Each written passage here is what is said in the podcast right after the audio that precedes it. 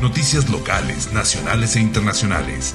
Moda, tecnología, salud, travel y entretenimiento a tu alcance de manera digital.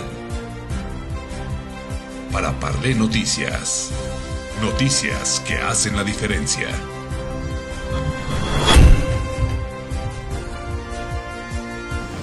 En Para Parlé Noticias Mundo te presentamos el resumen de la información del día de hoy.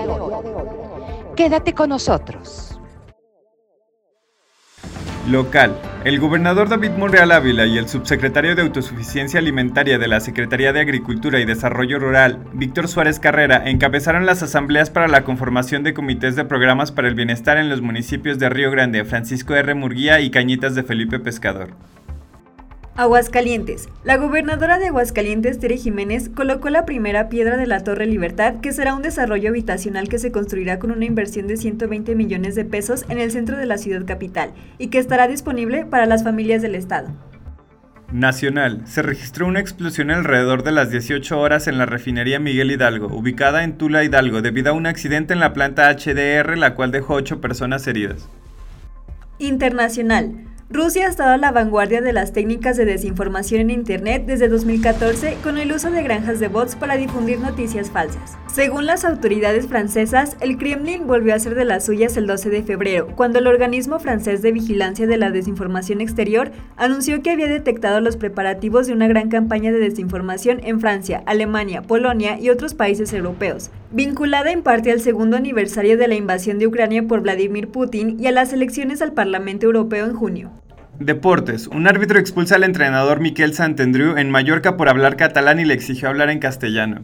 Celebridades. Te contamos cuánto cuesta el vestuario que lució Taylor Swift para ver el triunfo de su novio Travis Kelce en el Super Bowl. Salud. La preeclampsia es una patología que genera complicaciones en el parto y una de las principales causas de muerte materna. Por eso, con el objetivo de instaurar un tratamiento preventivo, te contamos cuál es el estudio multicéntrico que ha validado los principales métodos de cribado de preeclampsia que existen entre la población española. Esta fue la información que se presentará en nuestras plataformas de Para Parlé Noticias Mundo. Síguenos, quédate con nosotros el día de hoy en todas nuestras plataformas, Facebook, Instagram, nuestra página web y por supuesto en podcast por Spotify. Para Parlé Noticias, noticias que hacen la diferencia.